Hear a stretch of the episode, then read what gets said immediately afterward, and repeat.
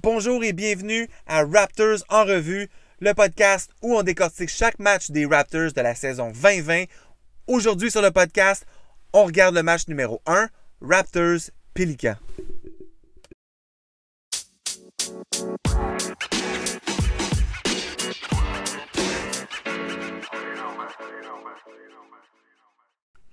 Donc, c'était enfin le premier match de la saison pour nos champions du monde, euh, les champions du monde en titre, nos Raptors de Toronto, qui recevaient mardi soir les Pélicans de la Nouvelle-Orléans. On avait hâte à ce match-là, on avait hâte de revoir notre équipe championne sur le, sur, euh, sur le court. Euh, on avait aussi quand même encore un peu de temps pour fêter l'année l'année passée. Donc, les célébrations qui ont, qui ont précédé le match, donc avec la remise des bagues, avec le dévoilement de la bannière. C'était toute une ambiance festive à Toronto. Puis pour, euh, pour ceux qui l'ont vu, ils ont montré aussi le, euh, une vidéo là, qui, euh, qui, faisait un peu le résumé de, de la saison. puis pour ceux qui justement qui l'ont regardé, vous avez peut-être remarqué que Kawhi était pas tant présent sur les, les, highlights qu'il montrait à l'écran. Je pense qu'on avait quand même hâte de tourner la page. Il fallait faire la dernière célébration, mais, mais bon, l'équipe était prête à passer à la nouvelle saison, chose qu'ils ont faite en signant la victoire de 130 à 122. Donc, euh, c'était en prolongation, mais on réussit quand même à aller chercher la victoire. Donc, ça commence bien. Ça commence sur une note positive. Puis, il y a aussi eu des éléments euh, positifs dans le match qu'on a pu ressortir. Des choses à travailler, mais un grand manque à combler là, suite au départ de Kawhi et de Danny Green. Mais l'équipe s'en est quand même bien sortie pour le premier match. Et c'est beaucoup grâce à Pascal Siakam.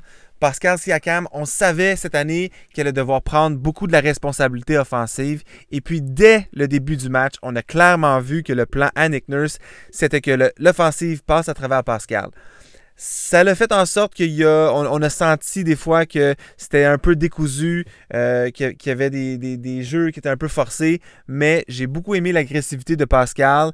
Euh, il a quand même réussi en 38 minutes à faire 34 points. Euh, il est allé chercher 18 rebonds en plus. Donc, euh, une, ligne de, stats assez impressionnante. Ceci dit, l'efficacité n'était pas là, mais, mais on a quand même euh, on a vu les précurseurs, je pense, d'une belle saison pour Pascal. Euh, ça va être, ça va être à, travailler, mais je pense qu'il est, il est prêt à prendre ce rôle-là. Puis les Raptors ont besoin de lui, ont besoin d'un 25 à 30 points par game de Pascal cette année. Donc, on peut s'attendre à des grandes choses.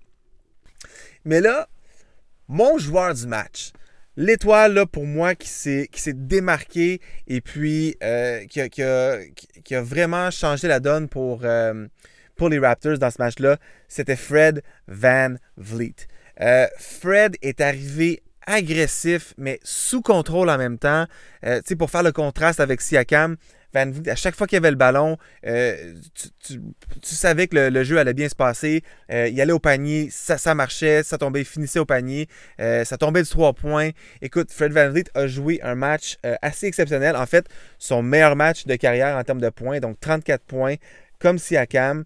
Euh, on ne s'attend pas à ce que Fred Van Vliet nous donne 34 points ou 30 points par match, comme on l'espère de, Siakam. Sauf que si Fred Van Vliet peut, contribuer comme ça à l'offensive, euh, ça, va, répondre à beaucoup des questions qu'on avait côté offensif. Euh, donc, vraiment, vraiment, Fred Van Vliet qui a connu un super match. Et pour enchaîner, donc, j'ai Siakam, Van Vliet comme euh, mes, étoiles numéro, euh, numéro 1 et 2.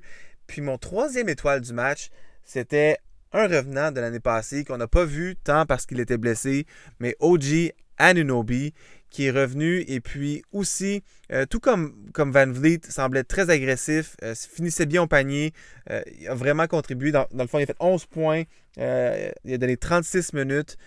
Puis, il s'est surtout fait ressentir du côté euh, de la défense en fin de match, euh, des, gros jeux, le côté défensif pour garder les Raptors dans le match, pour les amener aussi en, prolongation.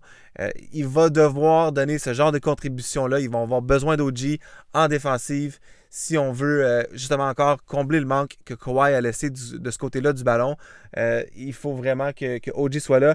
Puis euh, écoute, j'ai beaucoup aimé ce qu'il a amené, puis j'espère en voir encore plus de OG dans les prochains matchs.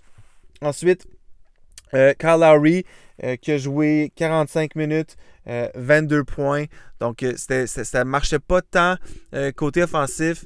malgré ces 22 points, ça s'est beaucoup passé à la ligne des lancers francs mais, euh, mais quand même une bonne contribution. Euh, il, a, bien joué, euh, somme toute. Puis il était là. surtout, il faut mentionner que, que Siakam a eu, eu six fautes avant l'overtime. Donc, ils étaient sans Siakam en overtime et ont bien fait ça. Et, et Lowry a beaucoup contribué à ce niveau-là. Et puis là, j'aimerais parler un peu de Mark Gasol. Marc Gasol qui amène euh, vraiment quelque chose côté, euh, côté défensif et puis qui euh, en offensive peut, être une menace aussi, mais que hier avait l'air, honnêtement, il, avait l'air de, revenir d'un, triathlon. écoute, il avait l'air fatigué, il avait pas l'air d'avoir ses jambes, donc ça, avait, ça avait été plutôt difficile pour Marc hier. Euh, mais il va falloir, en tout cas, j'espère que ça va aller en s'améliorant. Euh, il va falloir que Mark soit là pour euh, justement être là aux trois points, d'être là en défensive, puis, puis à l'intérieur. Écoute, c'est leur, c'est leur big man. je pense que si Zion avait été là hier, il y aurait eu un peu de misère dans la clé. Mais bref, heureusement, il ne l'était pas. Donc, c'était un premier match pour Mark qu'on va, euh, qu'on va oublier puis qu'on va espérer qu'il va être plus en forme pour les prochains matchs. Donc, euh, donc ça, c'était les, en fait les cinq partants. Et puis, c'était quand même assez surprenant. Hier, euh, Nick Nurse a, décidé de seulement faire jouer huit joueurs, chose qu'on ne voit pas tant souvent dans les matchs de la saison régulière. Mais bon, on est allé chercher là, sur le banc Norman Powell, qui a contribué à 5 points en 29 minutes. Donc, il était un peu effacé dans ce match-là. Ibaka aussi, qui qui a, joué 26 minutes, 5 rebonds, 13 points. Euh, donc, euh, une contribution correcte. On n'a pas, pas tant vu, pas tant senti, mais euh, il a quand même fait un bon travail. Et puis, la recrue, Terrence Davis, qui, a, qui, a, fait un peu de bruit là, en pré-saison, et puis que, honnêtement, sur le terrain, avait vraiment, vraiment l'air d'avoir sa place. Euh, qui servait euh, d'un bon backup pour, euh, pour Lowry puis Van Vliet. Je pense que c'est un joueur qui va avoir sa place dans la NBA, malgré pas avoir été repêché. les Raptors ont mis la main, je pense, sur un joueur qui va être très, très utile durant la saison. Donc voilà, la saison est lancée. On la lance avec une victoire et puis le prochain match sera contre les Celtics. Euh, intéressant de voir comment que, ça va se passer contre les Celtics. Ça va être une équipe qui va être euh, en haut de l'Est avec, euh, avec les Raptors, je pense, tout au long de l'année, avec l'ajout de Kemba Walker. Donc un beau match à venir et puis on se revoit pour ce match-là.